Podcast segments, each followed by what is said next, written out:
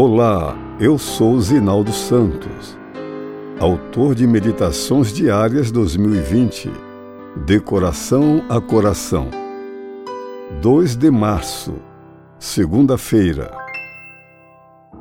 Além da dor. Mas depois de sofrerem por um pouco de tempo, o Deus que tem por nós um amor sem limites e que chamou vocês para tomarem parte na sua eterna glória, ele mesmo os aperfeiçoará e dará firmeza, força e verdadeira segurança. 1 Pedro 5, 10 A primeira carta de Pedro teve como destinatários cristãos que viviam no território correspondente à atual Turquia. Eles enfrentavam dificuldades por causa da fé, e o apóstolo procurou animá-los a continuar firmes na dedicação a Jesus Cristo, exemplo também no sofrimento. É em meio à dor que o cristão prova a feracidade e tenacidade da própria fé.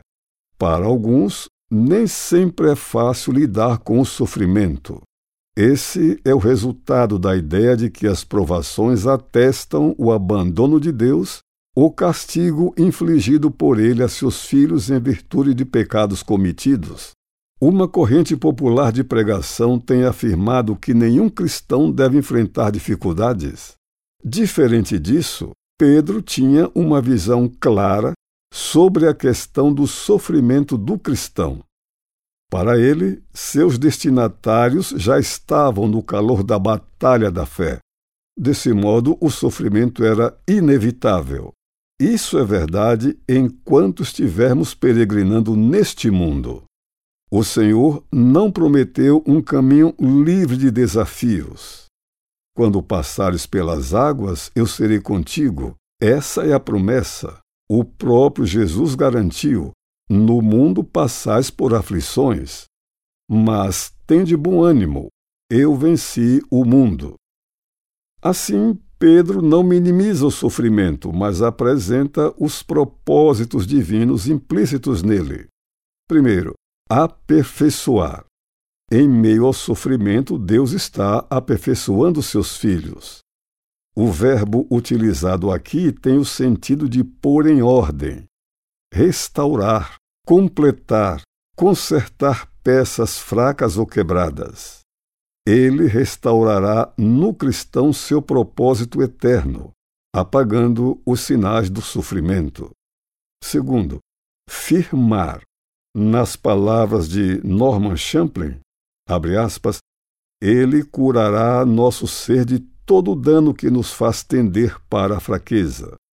As perseguições não perdurarão para sempre. Deus nos livrará delas e, finalmente, nos estabelecerá em paz e graça. Fecha aspas. Terceiro, fortificar. Para sobreviver às provas, necessitamos mais do que força física.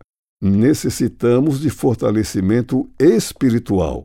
Deus cuidará disso se confiarmos nele. Em sua força, transporemos os obstáculos. Quarto, fundamentar.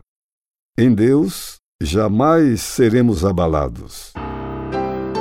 Ele é o refúgio supremo no qual estaremos alicerçados, seguros contra quaisquer inimigos.